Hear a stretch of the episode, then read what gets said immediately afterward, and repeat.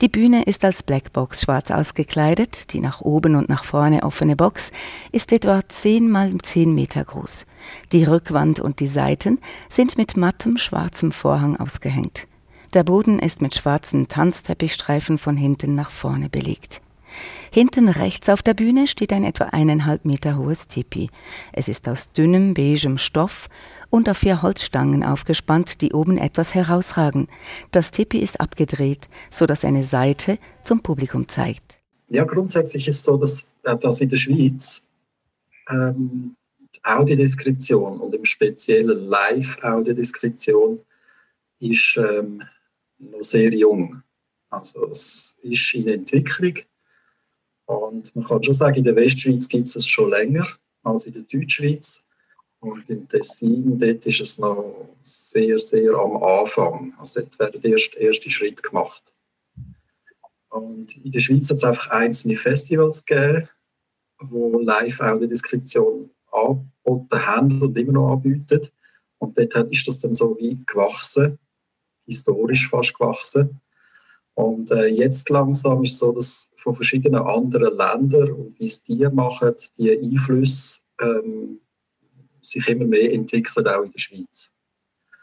Und es ist eigentlich immer am Anfang die Frage, was für um für ein Stück das es geht. Und je nachdem, was speziell ist oder was es ausmacht, gibt es auch Unterschiede in der Art, wie man vorgehen kann oder wie man das kann umsetzen kann. Äh, jetzt speziell bei dem Helliot als Tanzaufführung mit, mit einem spanischen Tänzer wo selber nur sehr wenig redet. Äh, da hat sich jetzt wie angeboten, dass man angeht und wirklich ähm, die Zeit, die man hat, zu beschreiben, was man sieht, dass man die wirklich kann nutzen kann. Also der Hauptunterschied zu ganz vielen anderen solchen Produktionen ist, dass es bei dieser Performance fast nicht geredet wird. Es gibt ein, zwei Geschichten, die werden über Playback eingespielt. Und es gibt ein, zwei Lieder in anderen Sprachen. Und die werden natürlich auch als Übertitel übersetzt eingeblendet. Und das sind aber eigentlich die einzigen Bereiche, wo vorgegebene Text wir dann auch mit beschreiben, also als Voice-Over davon machen. Und sonst ist das ganze Tanzstück, das 52 Minuten dauert, hat kein Text. Oder? Und darum haben wir da sehr, sehr viel Platz zum Beschreiben. Und so die Grundvoraussetzungen, die ein Stück Performance bietet, das sind so erste Überlegungen, bevor man überhaupt einmal überlegt, wie aufwendig ist es, wie setzt man es um, wie kann man das machen, wie kann man an die Sache herangehen. Und bei diesem Stück jetzt auch speziell, dass wir äh, zuerst davon ausgegangen, wir machen das in drei Sprachen. Deutsch, Französisch und Italienisch. Und ähm, das heißt, es braucht auch eine Übersetzung. Und dass man überlegt auch, welche Stimme, welche Sprecherin ähm, passt gut dazu, was wählt man für Stimmen aus, dass man das schon von Anfang an überlegt. Heliot schreitet hinter dem Tipi hervor. Er spielt auf einer an einem Halftergürtel angehängten Trommel und geht rhythmisch nach links Richtung Hügel. Barfuß im Rhythmus seiner Trommelschläge geht Heliot im Gegenuhrzeigersinn.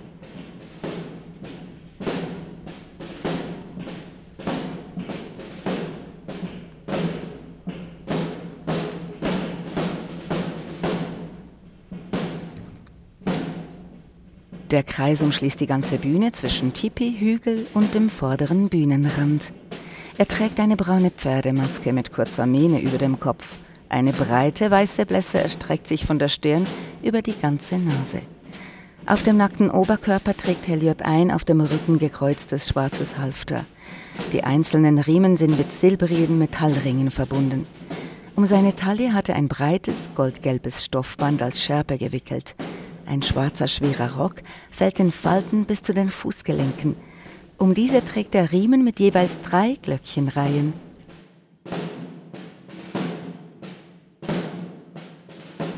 Allmählich werden die Kreise kleiner, bis Elliot hinten in der Mitte zwischen Hügel und Tippi dem Publikum zugewandt stehen bleibt.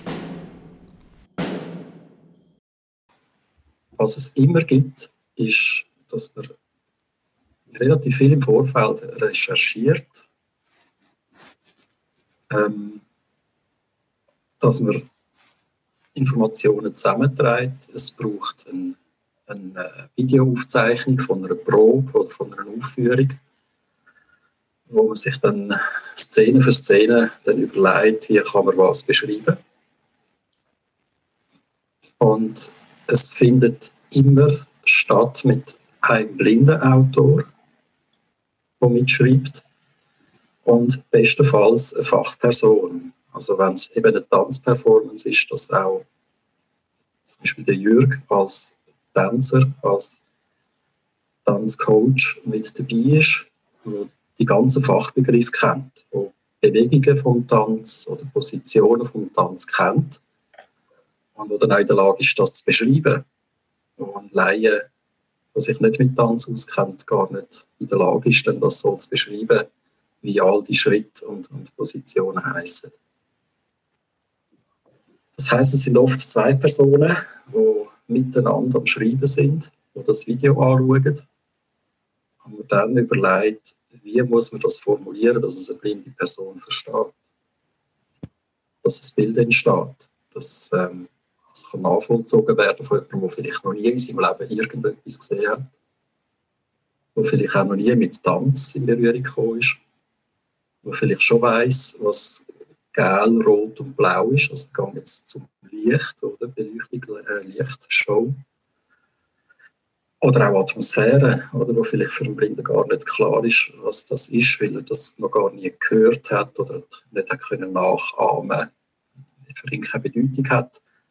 Und genau darum ist es auch wichtig, dass eben eine blinde Person mitformuliert, mitschreibt, damit das so kann beschrieben werden, dass es eben für jemanden, der vielleicht nie etwas gesehen hat, dann auch trotzdem ein Bild im Kopf entsteht. Das ist ein sehr aufwendiger Prozess. Da kann man davon ausgehen, dass man äh, so erfahrungsgemäß kann man im Durchschnitt rund 15 Minuten von der Aufführung, also 15 Aufführungsminuten, kann man pro Tag beschreiben. So. Das bedeutet, dass man für eine 60-minütige Aufführung rund vier Tage einfach mal nur am Schreiben ist. Dann geht es noch durch eine Redaktion, also jemand, der vorher nicht involviert war, schaut das Skript an. Dann geht es auch um Sprache, also dass man vielleicht eben auch den Auftraggeber fragt, welche Sprache ist die richtig. Äh, oft ist es aber auch noch mal eine blinde Person, die vorher eben gar nicht involviert war, die das Skript liest und dann kann man feststellen, funktioniert es. Also ist es für jemanden, der unvorbelastet ist, nachvollziehbar, entstehen die Bilder, gibt es eine spannende Geschichte aus dem Ganzen, nur aus diesen Beschreibungen. Soll ich hier einschalten, Michael? Ja. Ähm, ich bin ja zu diesem Projekt gekommen als Tanzschaffender mit dem Hintergrund in Tanz und Inklusion. Also ganz spezifisch zu darstellen mit unterschiedlichen Identitäten. Auch dort ist mein, mein Hauptgebiet. Also wie trainieren wir, wie kreieren wir mit Menschen mit ganz unterschiedlichen Körperlichkeiten, Sinneswahrnehmungen, Identitäten. Ähm, und dort gibt es ganze Methodiken, wie es darum geht, Darstellende mit Beeinträchtigungen mit einzubeziehen ähm, und zum Wort kommen, zum Darstellen kommen. Ähm, und das kann man dann aber auch umkehren, wie ähm, hat, haben unterschiedliche Menschen, ein, ein vielfältiges Publikum Zugang zu äh, Darstellungen, zu Aufführungen, hier jetzt eben im, im Theater, im Tanz. Ähm, in der Kunst geht es ja darum, ähm, spezifische, andere Perspektiven können zu erleben, äh, ein bestimmtes Augenmerk darauf zu haben. Das probieren wir, glaube ich, als Künstler gerne rauszuschaffen. Und wenn man natürlich eine Vielfalt von Darstellenden hat oder ein vielfältiges Publikum hat, dann schafft man eben auch ganz andere Perspektiven. Und das, das ist für mich von Interesse. Ähm, ich habe mich dann einschaffen in das Gebiet von Audiodeskription, aber bin gäng noch enorm am Lehren von diesen vielfältigen Möglichkeiten. Im Prinzip geht es darum, ein sinnlich künstlerisches Erlebnis zu kreieren. Und für mich ist der AD-Text, so eine Gratwanderung, so, dass es sinnlich künstlerisch ist. Und aus dem Englischen sagt man, wir sollen nicht interpretieren, also nicht aufsetzen, was meine Meinung ist, was mein Eindruck ist als ähm, Zuschauer, als sehender Zuschauer. Ähm, aber es ist natürlich eine Interpretation von etwas, was körperlich, nonverbal auf der Bühne stattfindet, in Sprache. Schon nur das ist eine Interpretation. Und in der Wortwahl ist es dann ein sorgfältiges Abwägen, mit welchen Wort kreieren wir die Bilder, die auf der Bühne entstehen, ohne einem Publikum zu sagen, was es soll ausdrücken unbedingt. Und trotzdem Stimmungen und Nuancen können reinzubringen, die lebhafter sind als einfach rein äh, das Skelett von dem, was passiert. Also für mich entsteht im Prozess das ist ein kreativer Paralleltext, ähm, dazu entsteht, wo eben äh, eine andere Perspektive, ein anderes Erlebnis von dieser Tanzaufführung bietet. Am Ende der Diagonale hält er an und wendet den Kopf links nach vorn. Der Körper folgt in einer starken Spirale. Heliot hält inne, wendet sich zurück zur Ecke und wiegt den Kopf energisch hin und her. Mit einem Schwung richtet er sich gerade auf. Die Schultern kreisend nickt er mit dem Kopf. Ähm, der Michael hat das schon angetönt, dass ähm, AD in Live-Performance, besonders im Tanz, eigentlich sehr Neuland ist. Äh, so wie ich es verstehe, kommt sehr aus dem Film und Fernsehen raus, ist dann in die Museen reingegangen, auch, äh, mit, mit Tasttouren und Beschreibungen, dann auch in Live-Theater und auch in Tanz. Aber als ich Michael kennengelernt habe, vor zwei Jahren, in einem Workshop, Dort ist es um äh, Audiodeskriptionen für Opern und Musicals gegangen, wo natürlich Tanz und Bewegung ohne Teil ist davon. Ist tatsächlich die Frage im Raum gestanden, ja, kann man und soll man Tanz überhaupt beschreiben? Oder tut man beschreiben, wie sie jetzt das Telefon abnehmen und Gläser haben und wie die Gläser sind und wie die Kostüme wunderbar sind? Also alles, was im Alltag innen ist, wo man die Sprache dafür hat, das beschreibt man. Und dann, wenn sie anfangen tanzen, dann sagt man einfach, und sie tanzen, ähm, wo er eine ganze Kunstform eigentlich sehr limitiert und ausklammert und nicht zu einem Erlebnis werden für ein äh, nicht sehendes Publikum. Das war eine sehr eine Herausforderung. Gewesen, und beim Tanz kann man natürlich auch sagen, es gibt ganz unterschiedliche stilistische Ebenen. Tanz kann erzählerisch sein, kann einen klaren ähm, Erzählfaden haben von dem, was passiert kann aber auch abstrakt sein und keine konkrete ähm, Geschichte erzählen. Es können Alltagsbewegungen sein, wo wir eigentlich sehr ein gutes Vokabular haben dafür. Es können aber auch kodifizierte Tanzbewegungen sein aus ganz bestimmten Stilrichtungen. Und dort ist es eben auch so, dass der Jargon, der verwendet wird in diesen Tanzstilen, nicht sehr beschreibend ist. Das, das sind Kürzel, die für Unterricht, für Choreografie können funktionieren können, aber auch für Menschen, die nicht selber den Tanz praktizieren oder äh, viel Tanz sehen und erleben, eigentlich bedeutungslos sein. Ein Schütte oder äh, äh, ein Merengue-Schritt oder eine Conga-Linie sagt nichts, wenn man das nicht auch noch beschreibt, auspackt und eigentlich in eine Alltagssprache hineinbringt, die ähm, zugänglich ist. Und das gilt für sehende und nicht sehende ähm, Leute im Publikum. Äh, das Schöne beim Heliot war, dass es, ähm, es hat erzählerische Teile drin hat es ist aber nicht eine lineare Erzählung, sondern es hat einfach erzählerische Elemente drin. Es hat Alltagsbewegungen drin. Es hat aber auch ganz dichte Choreografien. Und da äh, ist, äh, wie viel Wort das man braucht, ist sehr unterschiedlich. Es gibt Momente im Stück, wo wir einfach können kurz vorweg sagen der Heliot sitzt ab mit verschränkten Beinen, setzt sich auf und fährt am Xylophon an zu spielen. Und dann kann man das erleben, wie er das Xylophon spielt, weil das ist sowohl, hat visuelle Aspekte, aber die sind statisch, die bleiben gleich. Er sitzt genau gleich dahinter und spielt mit dem spielt das Xylophon. Aber das Klangliche ist ein Erzerlebnis und das kann man so gültig stehen. Und in anderen Momenten hat der Heliot ähm, das hat ein Stück sehr dichte Choreografie. Und dort ähm, trifft sich dann nicht gäng überein, wie viel Wort das man braucht, für eine spezifische Bewegung zu beschreiben. Und wie viel Zeit das, das braucht, für das das beschrieben ist.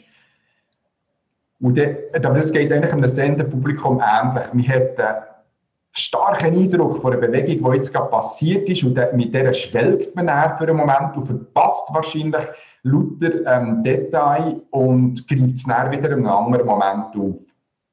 Also im Grunde funktioniert Audiodeskription für mich in dem Moment fast wie eine Kamera, die eine Zoom-Perspektive hat auf einen Moment. Natürlich passieren noch lauter Sachen ringsherum, aber es ist wie editiert. Die Kamera ähm, gibt ja auch ganz einen definierten Blickpunkt von einem Stück, als wenn man im Theater sitzt und selber kann die Aufmerksamkeit schweifen und einen Ausschnitt wählen. Der kann jetzt hier vorne tanzen, aber vielleicht schaue ich hinten Kulissen an, wo, wo jetzt der das Licht wechselt und dann habe ich schon wieder Bewegungen verpasst. Also es ist von mir her durchaus legitim, in einer dichten Choreografie sich Zeit zu nehmen für etwas ausführlich zu beschreiben, ein Bild zu entstehen, anders zu vergehen und dann den Faden wieder aufzunehmen, dort, wo man wieder Raum hat, zum beschreiben. Ich glaube, die grossen Gespräche, die wir hatten, waren auch, okay, welche Momente sind wirklich wesentlich? Was passt jetzt wirklich noch rein? Wenn wird es ein Wortschwall, wo wohl einen Eindruck gibt von Dichtheit, aber die einzelnen Elemente nicht mehr erlebbar sind. Und das ist ein Balanceakt ähm, von dem Editieren. Und das macht es aber für mich auch sehr spannend. Und das ist eben auch der Kreativtext, der durch das entsteht.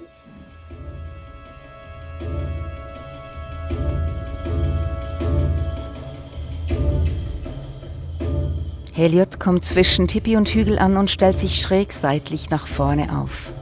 An Ort wechselt er im Rhythmus der Trommeln wiederholt von einem Fuß auf den anderen, das Freibein jeweils angewinkelt nach vorne präsentierend. Langsam verschiebt sich Heliot so bis zur Bühnenmitte. Dort bäumt er sich wieder auf.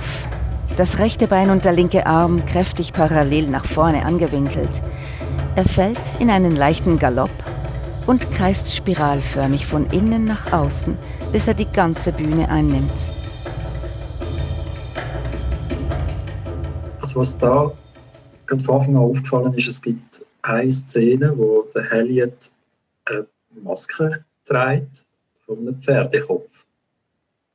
Also, und da geht sein Tanz wirklich ähm, in der Art von der Bewegung ist er dann ein Pferd. Ja? Und das, irgendwann zieht er dann die Masken auch ab. Und dann ist auch die Frage, also sagt man jetzt, er macht vier Schritte führen und dreht sich dann im Kreis? Oder sagt man dann eben zum Beispiel, er trabt, oder? Er trabt führen und wieder hindern, er bäumt sich auf, oder? Ähm, also es da dann über die Diskussion, das entstanden ist, dass es sehr schön ist, weil er genau das auch macht, dass er sich wie ein, wie ein Ross verhaltet und das kombiniert mit, mit, äh, mit einer Choreografie, so, wo sich ähm, auch weiterentwickelt und verändert.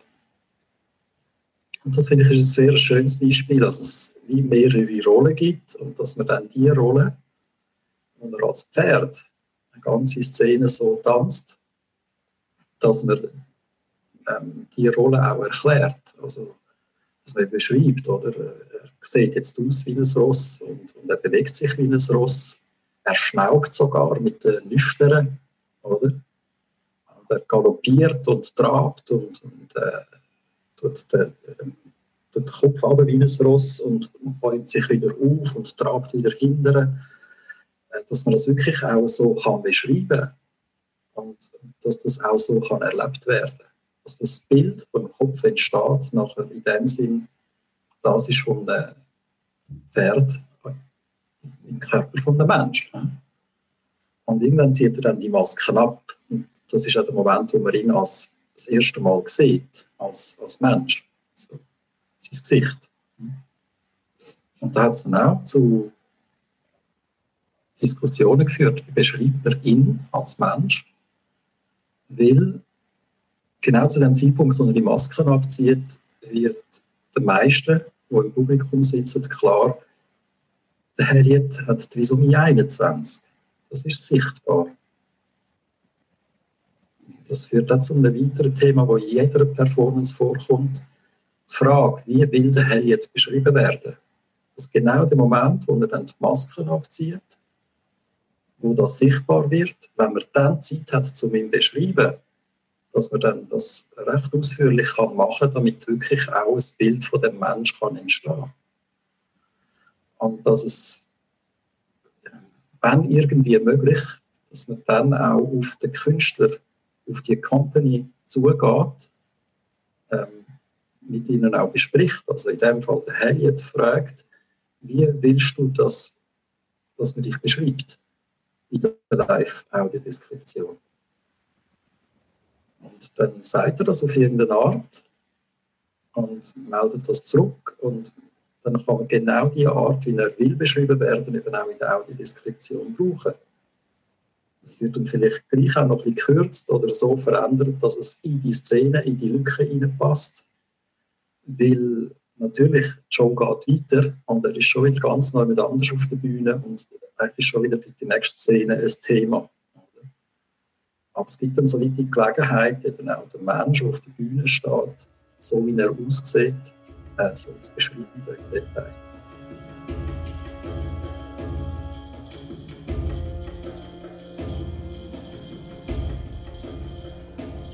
Er streckt beide Arme weit zur Seite, biegt den linken Arm weich zum Körper hin vor den Bauch. Und jetzt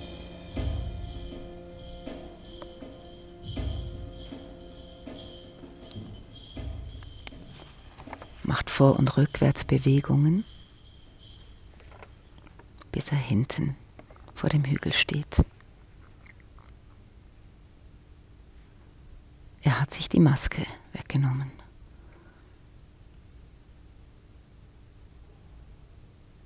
Nun geht er zum Tipi, legt die Maske auf die Trommel.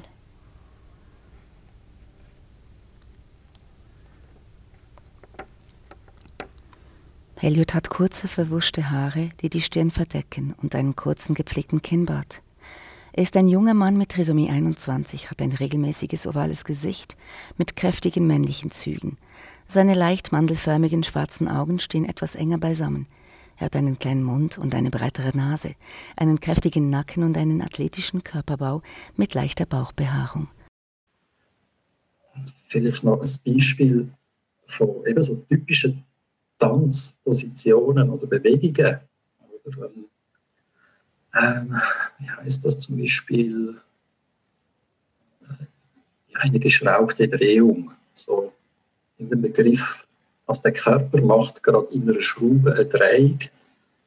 Ähm, ich als blind und nicht Tänzer äh, habe absolut keine Idee, wie ich mir das vorstellen muss. Und das führt in dem Outouring-Prozess dazu, dass ich dann mal zuerst die Irritation habe. Aha, der Mensch, der dreht sich irgendwie wie eine Schraube. Aber was muss ich mir darunter vorstellen? Dass das durchaus auch dazu führt, dass, dass wir zusammen, das Autorenteam, dass, dass man mich als Blinde zwischen mal genau in die Position bringt, mein Körper. Dass der Tänzer, die Fachperson in dem Sinn, mich mal so positioniert und mich so bewegt, was eben eine geschraubte Drehung ist. Und dann erlebe ich das mit meinem Körper.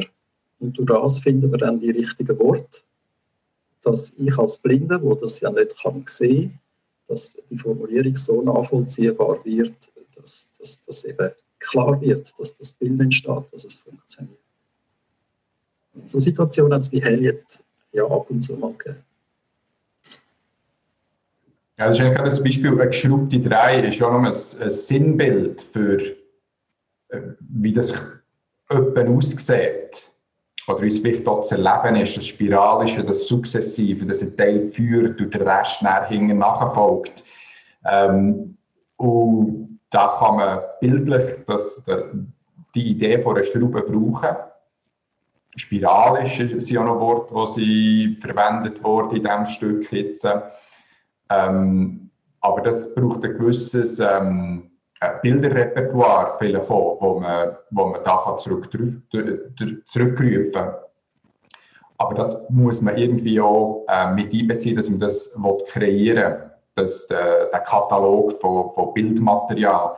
Wenn man es dann mal eingeführt hat, kann man darauf zurückgreifen, aber das ist quasi wie für jedes Stück muss das Glossary, das Vokabular entwickelt werden und nicht einfach für selbstverständlich angeschaut werden, dass es ähm, irgendwo vorhanden ist. Wir haben ja einfachere Sachen wie einen Ausfallschritt oder, ähm, und da kommt mir auch ähm, ich habe lange im englischen Sprachraum gearbeitet. Immer im Prozess habe ich auch einen englischen Diktionär offen, für das ich, es gibt ganz tolle Begriffe auf Englisch, die man wirklich kann benennen kann und es hat ein gutes Bild dafür. Und auf Deutsch sind die nicht vorhanden. Oder für mich zumindest nicht vorhanden. Ähm, und dort dann daran zu vielen, bis man äh, äh, einen Ausdruck findet oder eine Zusammenstellung von Wörtern, die tatsächlich das Bild kreieren.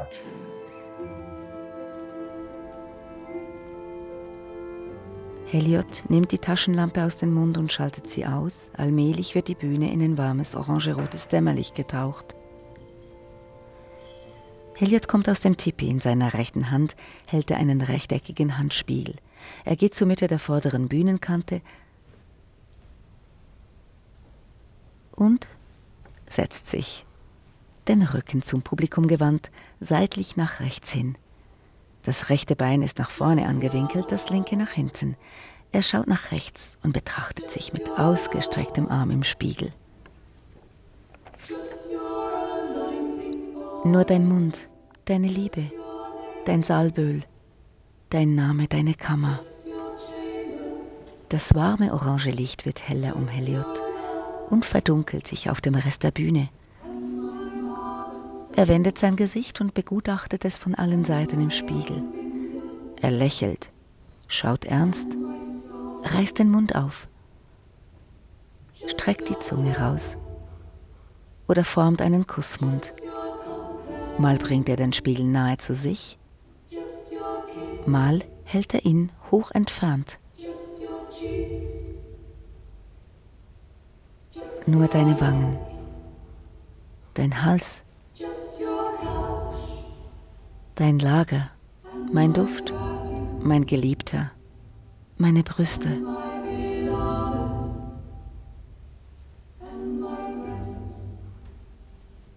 Nur dein Schatten, deine Frucht, deine Frucht, dein Zeichen über mir, deine rechte Hand, deine linke Hand.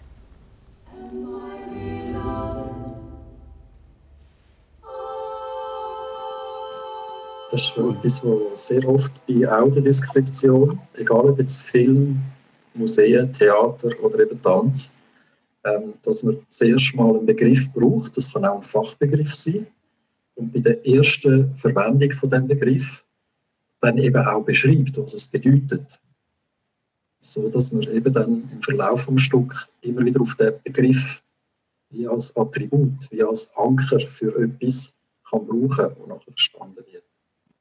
Ich glaube, zwei Sachen, die ich noch interessant finde in diesem Zusammenhang, ist, dass ähm, wohl nicht viel Text vorkommt, wo der ähm, Darsteller spricht, aber es hat Liedtexte drin und es hat Geschichtentexte drin, die auf Spanisch und auf Englisch vorhanden sind. Und gerade jetzt im Rahmen von dem Festival ähm, ist es auch Konvention, dass Übertitel verwendet werden. Und auch in der Recherche ist es eine Herausforderung, ja, was wird jetzt übertitelt? Also die erzählerischen Texte, die aus dem Off kommen, die auf Spanisch sind, nehmen wir an, die haben eine Übertitelung. Und das ist ein, ein visuelles Element.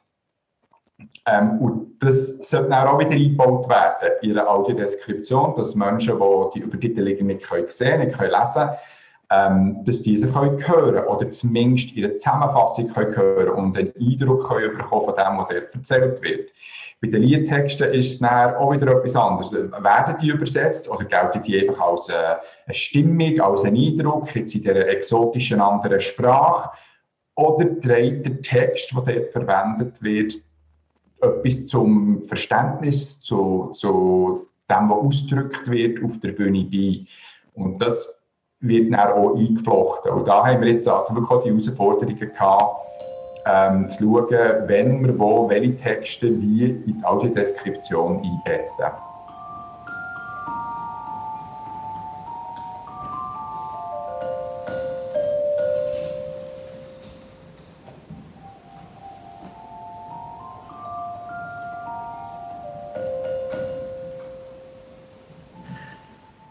Ist vielleicht jetzt etwas für mich als blinde Theater, Tanzbesucher wichtig ist die Atmosphäre, die Stimmung, die Interaktion mit dem Publikum, Emotionen.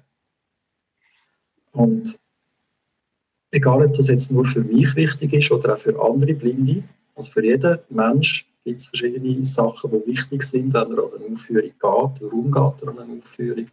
Was will er erleben? Was will er erfahren? Setzt dann den Fokus auch darauf, aber dass wir auch in der Audiodeskription immer darauf achten, dass nicht nur die Handlung und, und Bewegungen beschrieben sind, sondern dass wirklich auch die Atmosphäre, Emotionen, Blickwechsel, Stimmungen, dass das auch beschrieben wird. Ähm, dass, dass, dass eben nicht nur Performance als solches ähm, kann transportiert werden, sondern dass eben auch die Absichten und, und, und äh, was sonst noch so mitschwingt, was in der Luft schwingt und vibriert. Und dass eben die Stimmung und Atmosphäre, dass die auch ganz wichtig ist, ein Teil von der Geschichte und auch vielleicht vom Zweck und vom Ziel von einer Performance, von einzelnen Szenen. Ähm, da gibt es beim Helliot auch so ein Beispiel, wo, wo der Helliot in einer ziemlich atmosphärischen Stimmung mit Trockeneis und Licht zwei große, lange Äste auf dem Kopf balanciert. Und dann eben auch sehr ähm, bei sich in Gedanken vertieft, konzentriert, die Äste auf dem Kopf balanciert und sie dann so auf der Bühne im Kreis drüllen. Ähm, dass die Stimmung auch muss mittransportiert werden, weil sonst die ganze Szene gar nicht unbedingt den gleichen Sinn ergibt. Ich weiß nicht, ist interessant. Michael, Basel hat jetzt schon stattgefunden, hat äh, auch die Deskription Premiere gehabt. Wie hast du das erlebt? Wie, wie ist das passiert dort? Ja. Also da ist jetzt wirklich so, dass, ähm, ich muss vielleicht das noch vorwegnehmen, also die Videoaufzeichnung, die wir gebraucht haben zum Schreiben, haben wir zwei Varianten gehabt, eine von 2017 glaube und eine von 2019 oder so. Und ähm, da ist es jetzt auch so gewesen, dass live hat, eine Szene ist etwa halb so lang gegangen wie in diesen beiden Videoaufzeichnungen. Die beiden Äste zum Beispiel, die sind mehrmals runtergefallen. Das ist in der Videoaufzeichnung nicht passiert. Äh, also ganz viele Sachen sind äh, passiert, die nicht so im Skript stehen oder so.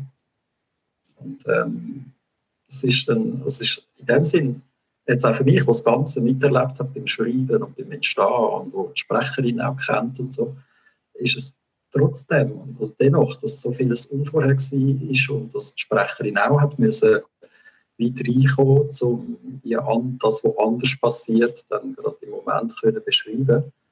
Es ist dann eine absolut von A bis Z stimmige, in sich schlüssige Geschichte, wo Bilder, also bildhaft beschrieben haben, was, was da passiert auf der Bühne. Und, äh, es ist von A bis Z äh, hat es funktioniert, oder? Und in dem Sinn, es ist für mich dann immer so, dann, wenn es live aufgeführt wird und ich das Gesamte so höre, mit einer professionellen Stimme, die Erfahrung hat, äh, auch in die Stimmung hineinzugehen und mitzugehen, und dort höre ich dann wirklich so die Wirkung von dem, was wir geschrieben haben wie das, wie das transportiert kann werden und wie es funktioniert. Und das ist ein sehr faszinierender Moment. Gewesen.